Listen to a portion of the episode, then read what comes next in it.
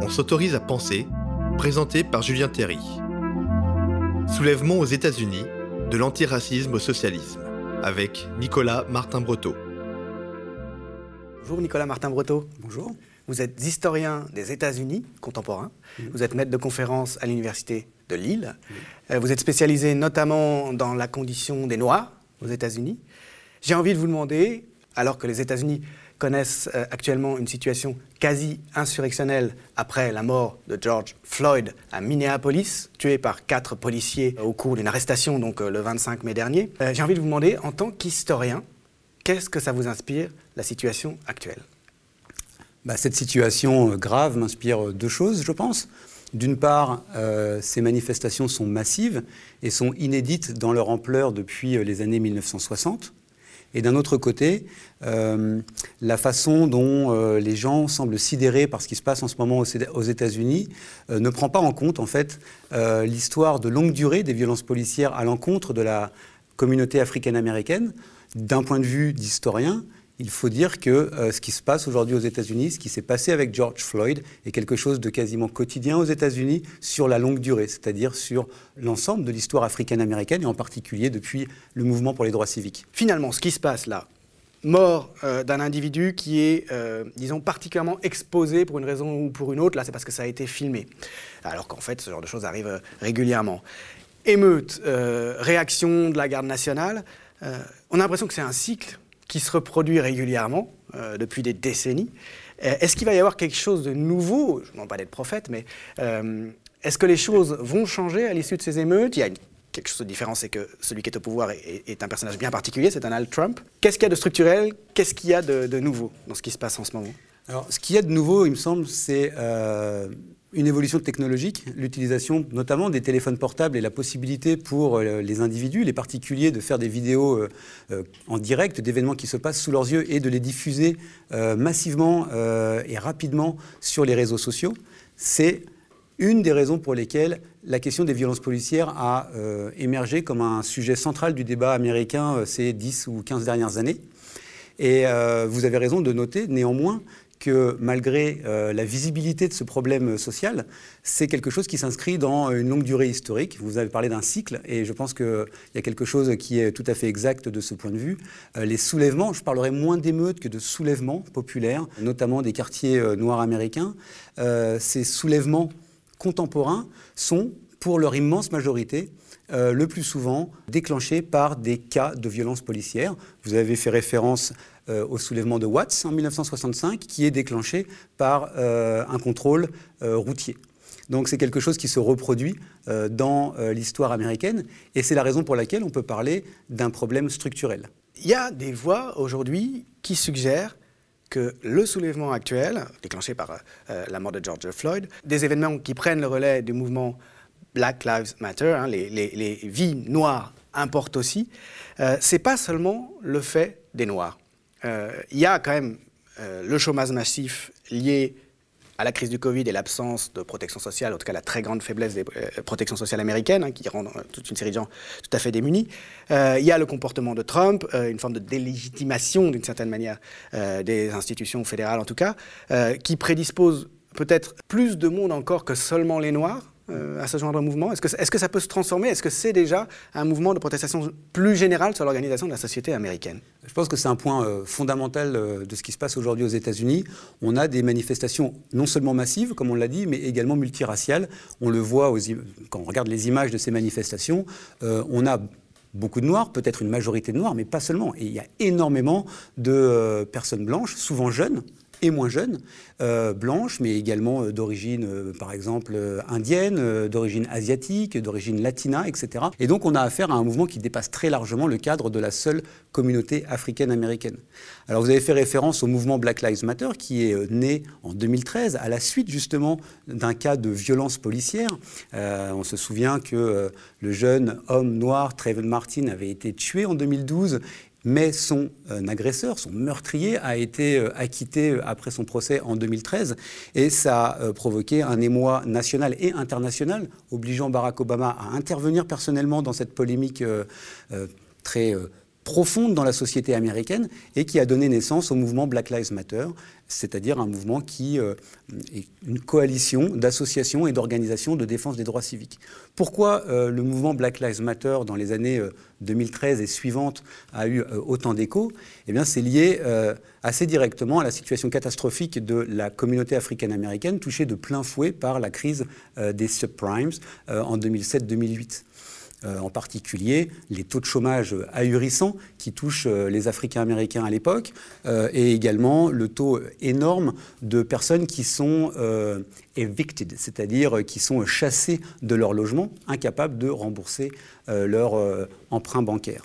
Donc ça, c'est un, un phénomène structurel qu'on retrouve aujourd'hui avec la crise du Covid, qui touche très massivement et de façon disproportionnée euh, les Noirs aux États-Unis. Parce que c'est eux les, amortisseurs des difficultés économiques, en quelque sorte. Absolument. Euh, euh, c'est eux, les, ils, font partie de ceux, en tout cas, dans une large mesure, qui, servent de, de variable d'ajustement, Absolument. d'amortisseur de, la crise. Et la, et la, crise du, du Covid-19 montre quoi? Montre que les Africains américains, à cause d'un euh, toute une intersection de problèmes sociaux sont les premières victimes en fait de cette euh, maladie, dans la mesure où à peu près un quart des euh, personnes qui sont décédées du Covid-19 aux États-Unis sont noires américaines, alors que les noirs américains représentent 12% à peu près de la population générale. Donc on voit ici que que ce soit en 2013, 2014, 2015 ou aujourd'hui, disons, aux mêmes mécanismes sociaux euh, correspondent les mêmes conséquences sociales et politiques, c'est-à-dire un soulèvement massif de la communauté africaine-américaine. Alors quelle est la différence, puisque c'était ça la question, quelle est la différence entre aujourd'hui et il y a dix ans à peu près?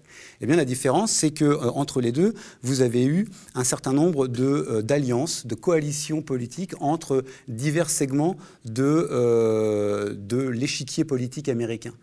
Par exemple, vous avez le fait que le, le mouvement Black Lives Matter ne combat pas simplement les questions raciales touchant la, communauté africaine-américaine, mais plus largement essaie de proposer un discours qu'on appellerait intersectionnel, c'est-à-dire euh, une forme de euh, stratégie politique qui essaye de combattre l'ensemble des euh, phénomènes d'oppression sociale qui touchent en particulier la communauté africaine-américaine, mais pas seulement. Stratégie intersectionnelle, c'est-à-dire qu'il y a toute une série de, de questions qui ne recoupent pas euh, les divisions ethnico-raciales telles qu'elles existent aux États-Unis, en particulier la, question de, la précarité au travail, euh, de, l'absence de protection sociale.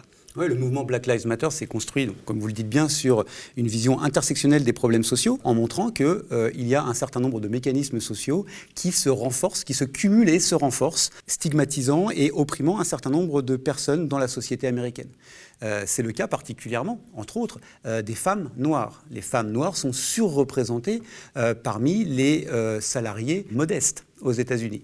Et donc, pour comprendre le problème de la communauté africaine-américaine, il faut forcément prendre en compte, par exemple, la dimension de genre la dimension de genre qui, au travail, est euh, extrêmement importante pour comprendre pourquoi la communauté africaine-américaine euh, a des revenus en moyenne bien inférieurs euh, à ceux de la communauté blanche. Est-ce que ça peut déboucher, disons, sur des remises en cause plus systémiques et qui éventuellement concernerait l'ensemble de l'organisation euh, socio-économique aux États-Unis, pas seulement la relégation des Noirs ou de certaines autres euh, euh, communautés ethnico-raciales. Absolument, vous avez complètement raison de le formuler de cette façon. Le mouvement Black Lives Matter essaye de montrer que la lutte antiraciste ne concerne pas que les Noirs. Et que, dit autrement, les Blancs ont aussi intérêt à mener une lutte antiraciste, c'est-à-dire une lutte qui s'occupe, qui porte attention, hein, to care, qui porte attention aux intérêts des Noirs, dans la mesure où, en réalité, la lutte antiraciste aux États-Unis euh, bénéficie au plus grand nombre. Ce qui est bon pour les euh, Américains noirs est également bon, par exemple, pour les Américains blancs pauvres. C'est indéniable. Et donc, il y a ici la possibilité d'alliances euh, politiques électorales qui sont extrêmement puissantes dans le monde politique américain. Je parle d'alliance plutôt que de convergence de lutte, hein, comme on dit parfois, dans la mesure où euh, ces alliances permettent de cheminer ensemble. C'est-à-dire chaque revendication politique peut se développer en combinaison avec d'autres, sans que chacune ait obligatoirement à se fondre dans l'autre. Donc vous avez potentiellement des mouvements extrêmement puissants, des mouvements sociaux extrêmement puissants qui peuvent déboucher euh, de ces mobilisations actuelles. Mais ça, euh, c'est une question qui est, absolument cruciale, y compris pour le, maintien euh, de l'ordre social américain dans son ensemble, puisque les blancs précaires, les petits blancs, le white trash, comme on dit très, très vulgairement, ce sont plutôt, peut-être que je me trompe, électoralement des gens qui ont soutenu Trump et qui, d'un point de vue idéologique, peuvent éventuellement euh, soutenir, euh, disons, euh, des politiques racistes, ou en tout cas une vision raciste de la société. Il y a une forme de division, pour parler en, termes, disons, marxistes classiques de base, de ces gens qui sont précaires entre noirs et blancs, qui les affaiblit considérablement, qui les dressent les uns contre les autres, pour le plus grand bénéfice d'une classe oligarchique dont Trump est emblématique. Est-ce que ça, ça peut être remise en cause. Est-ce qu'on peut imaginer une nouvelle configuration euh, à la faveur d'une alliance telle que vous l'évoquez? C'est un enjeu fondamental, c'est-à-dire euh, comment la gauche américaine, en particulier le Parti démocrate, peut ramener vers lui toute cette population blanche défavorisée que l'on peut par exemple définir comme les personnes, notamment les hommes, blancs sans diplôme euh, du supérieur, comment les ramener vers le Parti démocrate. C'est un enjeu essentiel dans la mesure où ces personnes forment euh, une énorme part de la base électorale du Parti républicain et en particulier de Donald Trump. Il faut comprendre que le Parti républicain aujourd'hui est environ à 90% un parti d'électeurs blancs. Et donc, Donald Trump, le Parti républicain en général, auront intérêt à surjouer la division entre les catégories raciales, justement pour mettre à l'écart la possibilité d'une alliance entre eh bien, les fragments les plus défavorisés de la société américaine. C'est indéniable et euh, l'argument central sera de dire si les privilèges blancs existent, alors la lutte antiraciste est d'une certaine façon quelque chose qui s'oppose aux intérêts des blancs, alors que, alors que c'est fondamentalement faux. Euh, il faut bien euh, comprendre que dans l'histoire américaine, par exemple l'esclavage des Noirs, a aussi permis, dans le même temps, la relégation sociale et la pauvreté de millions de personnes blanches dans le sud des États-Unis. On peut aussi souligner le fait que les mouvements sociaux noirs américains des années 50-60 sont aussi les moments de l'histoire américaine où la classe ouvrière blanche a le plus bénéficié euh, de la redistribution économique. Et ces deux phénomènes ne sont pas étrangers l'un à l'autre. Ils sont liés ensemble, car les revendications de justice raciale sont intimement liées aux revendications de justice sociale. Il n'y a pas de déconnexion entre, d'une part, les revendications de justice sociale et, d'autre part, les revendications de justice raciale. Quelqu'un comme Martin Luther King, dans les années 60, se disait socialiste. Euh. Absolument, mettait en relation impérialisme, militarisme, capitalisme et racisme dans le même mouvement comprenant ces phénomènes de façon très moderne, de façon intersectionnelle en fait, comme étant euh, des phénomènes connexes et donc reliés dans l'oppression des Noirs et de tous les autres. Alors on voit très bien que, que Trump a parfaitement conscience finalement que son intérêt, euh, c'est de mettre euh, euh, une certaine manière de l'huile sur le feu, en tout cas d'attiser les violences dans le sens du fantasme qui est entretenu, si je comprends bien, par une partie de la société américaine et de l'extrême droite en particulier, de guerre raciale qui doit survenir à un moment ou à un autre. Hein. Donc ces blancs suprémacistes radicalisés qui disent mais de toute façon, vu la situation, il y aura une guerre raciale, ça va dans le sens de leur idée générale de l'homme. Et, là, elle est en train de survenir parce que les Noirs se soulèvent. ça maintient cette division l'empêchement de cette alliance entre ceux qui ont intérêt blanc ou noir ou autre, mm. euh, disons, à, des euh, règles socio-économiques euh, plus égalitaires, avec l'élection présidentielle, qui est quand même en vue, hein, dans pas très longtemps, L'intérêt, c'est que la montée de la tension se développe, non, euh, pour Trump euh, et pour les gens de son côté Jusqu'à un certain point, c'est un jeu évidemment très dangereux. Hein, ah ben oui, oui. Très, très dangereux. enfin, euh, là, on n'a pas vu qu'il a cherché à, disons, à apaiser les choses. Ah non, là, il jette de l'huile sur le feu, bien sûr. Mais je veux dire, c'est un jeu très dangereux et les leaders du Parti républicain, du, du pôle conservateur de l'échiquier politique américain l'ont bien compris et commencent à prendre des positions extrêmement fermes à l'encontre de Donald Trump. Euh, Donald Trump joue la carte classique de la loi et de l'ordre. Law and order, en anglais, c'est euh, la réponse classique utilisée depuis la fin des années 1960 par les conservateurs aux États-Unis pour s'opposer à toute demande, à toute revendication de justice raciale aux États-Unis. C'est soit moi, soit le chaos. Euh, ça a déjà été utilisé évidemment par Richard Nixon, c'est bien connu, mais par tous les présidents républicains qui l'ont suivi, par exemple Ronald Reagan, etc., jusqu'à Donald Trump. De ce point de vue, Donald Trump est un homme du passé en fait il est un homme du passé qui pense dans des cadres qui sont déjà dépassés, en fait, de mon point de vue. Il ne comprend pas, je pense, la nouveauté du mouvement auquel il a à faire face. La, comment dire, la caractéristique intersectionnelle du mouvement et donc, de fait, multiraciale du mouvement est extrêmement puissante. Me semble-t-il, si elle s'inscrit dans la durée, aussi puissante que ce qui s'était passé dans les années 1960, où, par exemple, euh, énormément de blancs, de jeunes blancs hein, euh, notamment, euh, s'étaient alliés aux revendications des Noirs contre la guerre au Vietnam, mais également pour l'abolition de la discrimination raciale. Ce genre de d'alliance ou de convergence d'un certain nombre d'intérêts euh, politiques est extrêmement euh, puissant. Et à mon avis, euh, Donald Trump ne prend pas la mesure de, des revendications, de la puissance des revendications de justice et de changement structurel à l'œuvre aujourd'hui dans la, société américaine.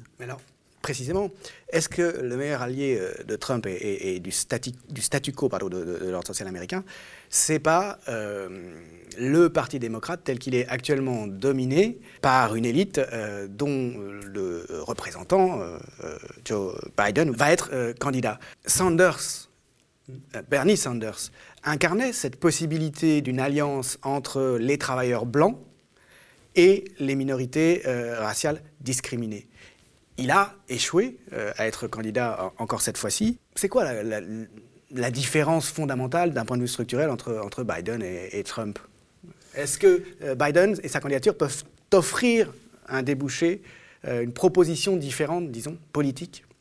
Aux aspirations de la gauche américaine Alors, vous avez raison de le pointer. Il y a, euh, notamment dans la communauté africaine-américaine, un certain nombre de critiques qui sont adressées au Parti démocrate, des critiques qui sont, de mon point de vue, fondées, notamment la sous-représentation encore des minorités raciales parmi les cadres du mouvement le cadre du parti. Ceci dit, c'est en train de changer et les élections de mi-mandat, il y a deux ans, ont montré euh, l'arrivée au pouvoir d'un nouveau personnel politique euh, plus féminin, euh, plus divers du point de vue ethnique et racial, dont la figure de proue, comme tout le monde le sait, est Alexandria Ocasio-Cortez, mais elle n'est pas la seule, elle est l'une des plus médiatisées, mais elle est loin d'être la seule. Et donc vous avez un parti démocrate qui est en train de changer très rapidement. Et lors de l'élection présidentielle à venir, on sait déjà qu'environ 40% des électeurs du candidat démocrate ne seront pas des personnes blanches. Donc c'est fondamental. Le Parti démocrate change, mais il reste encore euh, beaucoup de travail à, faire parce que le, constat est simple.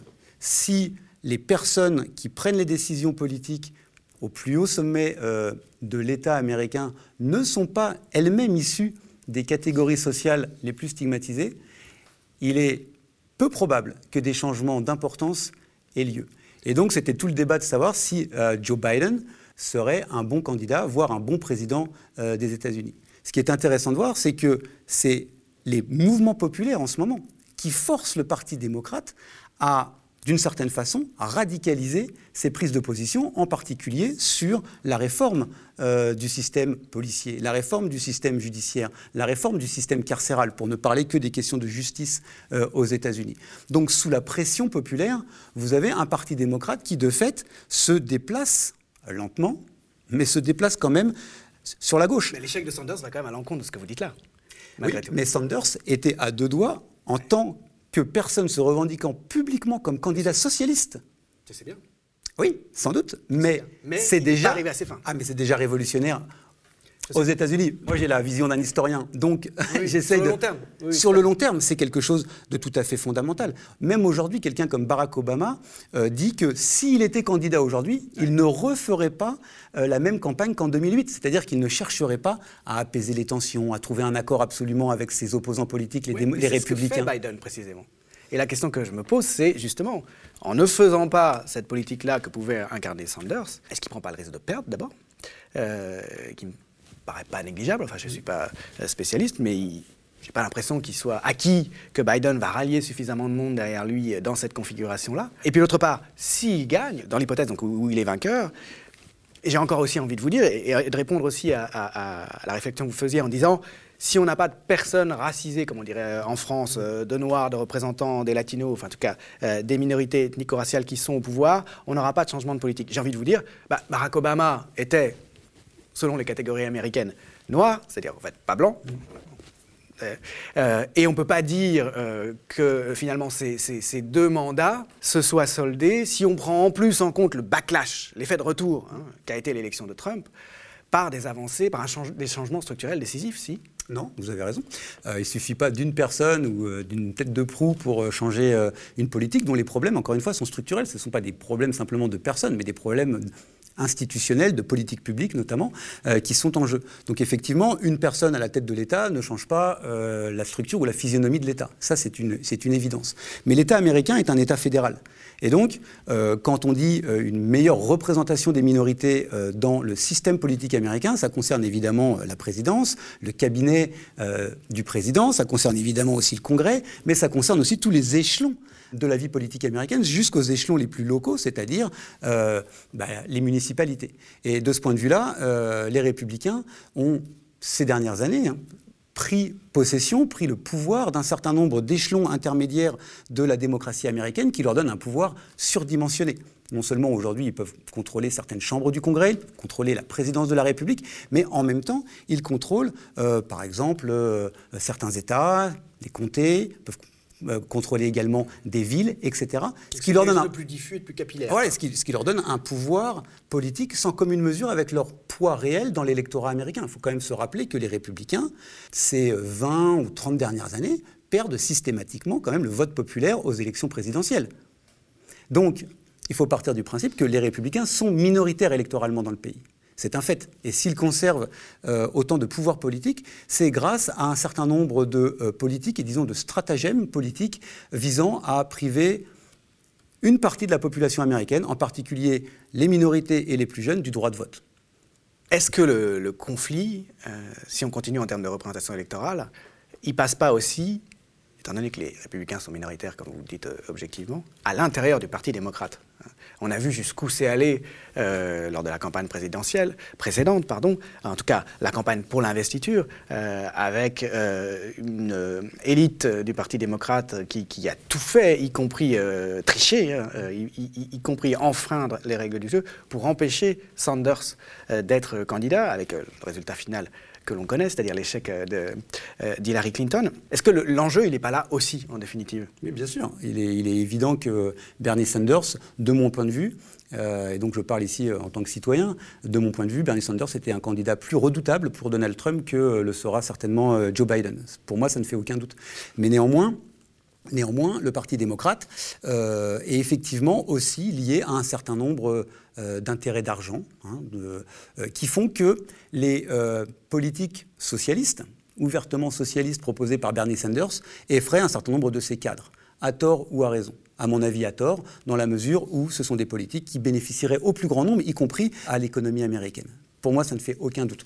Les sociétés ségrégées, hein, comme euh, la société américaine, sont des sociétés qui fonctionnent mal. Du simple point de vue euh, du fonctionnement social, ce sont des sociétés qui perdent énormément d'argent à régler des problèmes qui sont directement liés à des problèmes de racisme, par exemple. Euh, ça, c'est indéniable. Le coût que représente, par exemple, l'entretien de fonctionnement du système carcéral américain est abyssal pour des résultats qui sont quasi nuls à part détruire euh, des communautés entières. Donc effectivement, le, Parti démocrate euh, a, me semble-t-il, encore un, long chemin à faire, mais le fait que des gens quand même comme Barack Obama, qui ont été et qui sont encore très puissants dans le Parti démocrate, hein, c'est l'une des figures les plus puissantes du Parti démocrate aujourd'hui, on arrive à dire qu'il faut changer les stratégies du Parti démocrate pour accéder au pouvoir et pour le conserver, sont à mon avis assez euh, révélatrices du, chemin qui est en train d'être parcouru. Et encore une fois, quand on a une perspective historique de longue durée, on ne peut que voir plutôt les progrès qui sont faits et le fait que, euh, par exemple, quelqu'un comme Bernie Sanders n'a pas disparu du, euh, du champ politique américain. L'avenir nous le dira, mais il est peut-être aussi à considérer que s'il est sorti de la course, c'est pour ne pas se faire accuser de diviser le parti, d'une part, mais pour aussi, sans aucun doute, ne pas empêcher euh, ses successeurs, notamment femmes, je pense à Alexandria Ocasio-Cortez, de pouvoir, dès la prochaine euh, mandature, euh, jouer un rôle politique de premier plan. Il a voulu préserver l'avenir, c'est peut-être ça une des raisons. Je pense, je pense que un peu, un peu précoce, peut-être un peu un, peu, précoce. Alors, bon, l'épidémie de Covid-19 a joué beaucoup. Euh, il était difficile de rester dans la course. Moi, j'ai vécu cette, euh, cette, campagne électorale sur place aux États-Unis. Objectivement, c'était très compliqué pour lui de, de, poursuivre, notamment quand on a l'establishment. Il faut bien le dire, vous avez raison, l'establishment démocrate contre soi. C'est très, très, très compliqué. Euh, en même temps, c'est quelqu'un qui a fait bouger quand même les, les lignes politiques, non pas simplement dans le Parti démocrate, mais aux États-Unis dans son ensemble. C'est quelqu'un qui est extrêmement populaire parmi les plus jeunes générations d'Américains. Et pour l'avenir, c'est quelque chose qui euh, doit être pris en compte. Il a beaucoup contribué à redonner euh, euh, une audience possible au mot socialiste aux États-Unis, qui était un gros mot, je crois. Et, plus généralement au mot égalité sociale, justice sociale, des, mots qui étaient considérés comme des mots communistes, communistes voire voilà, totalitaires, scandaleux, etc. Aujourd'hui, ce sont des mots qui sont revendiqués par des, générations qui n'ont pas vécu la guerre froide, qui, qui, ne pensent pas avec les mêmes cadres politiques que les plus anciennes générations, certainement pas avec les cadres politiques qui sont, qui sont ceux encore aujourd'hui de quelqu'un comme Donald Trump. En termes culturels, c'est vraiment révolutionnaire et on sait que les, les, changements structurels politiques, vous le savez en tant qu'historien de, la, longue durée, ils sont liés à, des changements culturels, à des changements d'hégémonie euh, culturelle. Dernier point que je voudrais euh, qu'on aborde, euh, il se trouve qu'en ce moment, il y a un mouvement en France contre les violences policières et en particulier contre le racisme systémique dans la pratique dont fait preuve la police française, autour notamment du combat pour la vérité sur la mort d'Adama Traoré, mais pas seulement. Et évidemment, on s'interroge euh, sur euh, les parallèles possibles. Euh, on constate que les médias français en font des tonnes et des tonnes sur le racisme aux États-Unis et parlent très peu des pratiques françaises. Le plaquage ventral, par exemple, c'est une pratique qui est aussi exercée par, par, la police française. ce sont aussi essentiellement des Noirs, des Arabes, des gens racisés qui, qui en sont les victimes. Là encore, j'ai envie de vous demander, en tant qu'historien, avec un peu de recul, jusqu'à quel point, à votre avis, euh, le parallèle est légitime? Qu'est-ce que ça vous inspire? Bah, Tout d'abord, en tant qu'historien, je, tiens à dire que euh, la comparaison est légitime. Et pour une bonne raison. On ne compare jamais que des choses différentes. Bah on ne compare jamais des choses strictement identiques. C'est parce qu'elles sont différentes qu'on les compare. C'est exactement parce qu'elles sont différentes qu'on les compare. Donc l'argument selon lequel il ne faudrait pas comparer la situation française et la situation américaine parce qu'elles seraient différentes est un non-sens. C'est absurde. C'est complètement absurde. C'est absurde du point de vue logique, mais c'est également absurde du point de vue scientifique. Cette comparaison est légitime. Et elle est légitime pour une bonne raison, c'est que les mécanismes sociaux qui sont en jeu dans les deux situations sont non pas identiques, mais semblables. Et donc il y a des points de euh, convergence que vous avez déjà euh, évoqué et qui me semble tout à fait euh, important. En particulier le fait que les victimes de ces pratiques sont de façon disproportionnée des personnes racisées, en particulier de jeunes hommes noirs ou arabes en France par exemple. Et ce point est si fondamental qu'il ne peut pas être dire, balayé d'un revers de la main. Donc ces situations sont sont semblables. De la même façon, euh, on peut remarquer la surreprésentation des personnes noires ou d'origine arabe euh, dans la population euh, carcérale française. C'est aussi un point à souligner. Et c'est pas au même point quand même, parce qu'aux États-Unis, je crois, il y a autour du quart des hommes noirs âgés de 20 à 50 ans qui vivent en prison, c'est ça? Mmh, Au moins, je, dirais, que encore plus peut-être. Je dirais quelque chose comme 40% de la population carcérale fédérale et locale ah, américaine est noir. D'accord. Là, vous raisonnez à partir des effectifs de prisonniers qui sont presque majoritairement noirs, en tout cas à 40%. Moi, je raisonnais à partir des effectifs euh, des hommes noirs qui vivent aux États-Unis, et il y en a un ah, quart parmi eux, euh, euh, quand ils ont entre 20 et 50 ans, un quart de ces hommes mhm. noirs qui vivent en prison. Hein, oui, c'est une, une, statistique qui est extrêmement parlante. Aujourd'hui, un homme noir, un jeune homme noir, dans sa vie, a une chance sur trois, d'une façon ou d'une autre, de tomber sous le coup de la justice américaine, qu'il aille en prison ou pas. C'est énorme. C'est quelque chose qui ne peut pas être considéré comme simplement euh, des déviances individuelles. Euh. non, c'est quelque chose qui est euh, structurel. Est-ce qu'on en est à ces proportions de gens entre guillemets, racisés dans les populations des prisons françaises? On ne peut pas le savoir parce qu'il n'y a pas de statistiques. Non, on ne peut pas le savoir parce qu'il n'y a pas de statistiques. Mais en, France, la proportion de personnes en prison d'origine arabe ou de personnes noires n'est pas aussi importante que ce qui se trouve aux États-Unis, bien sûr. Le nombre de morts dus aux violences policières en France est incomparablement plus faible qu'aux États-Unis, heureusement, tant mieux. Euh, une des raisons euh, de cette situation, c'est, me semble-t-il, euh, la quasi-inexistence ou la très grande faiblesse de l'État social aux États-Unis. Si la police américaine est si violente envers certaines catégories de la population, en particulier les populations noires de milieux populaires, c'est parce que ces populations sont simplement délaissées, sont rejetées hors de la démocratie capitaliste américaine. Et de fait, les forces de l'ordre aux États-Unis ont pour mission essentielle d'occuper des territoires qui sont quasiment des territoires ennemis. Il faut occuper le terrain, tenir en respect, au sens même propre du terme, une population qui n'a pas accès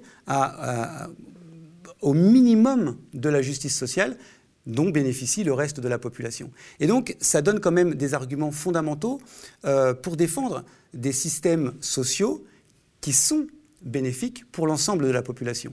Et euh, ça se voit euh, notamment en France, dans des discussions, dans des débats, dans des débats politiques concernant les, violences policières qui ne peuvent pas être, me semble-t-il, abstraits euh, de l'ensemble de la société.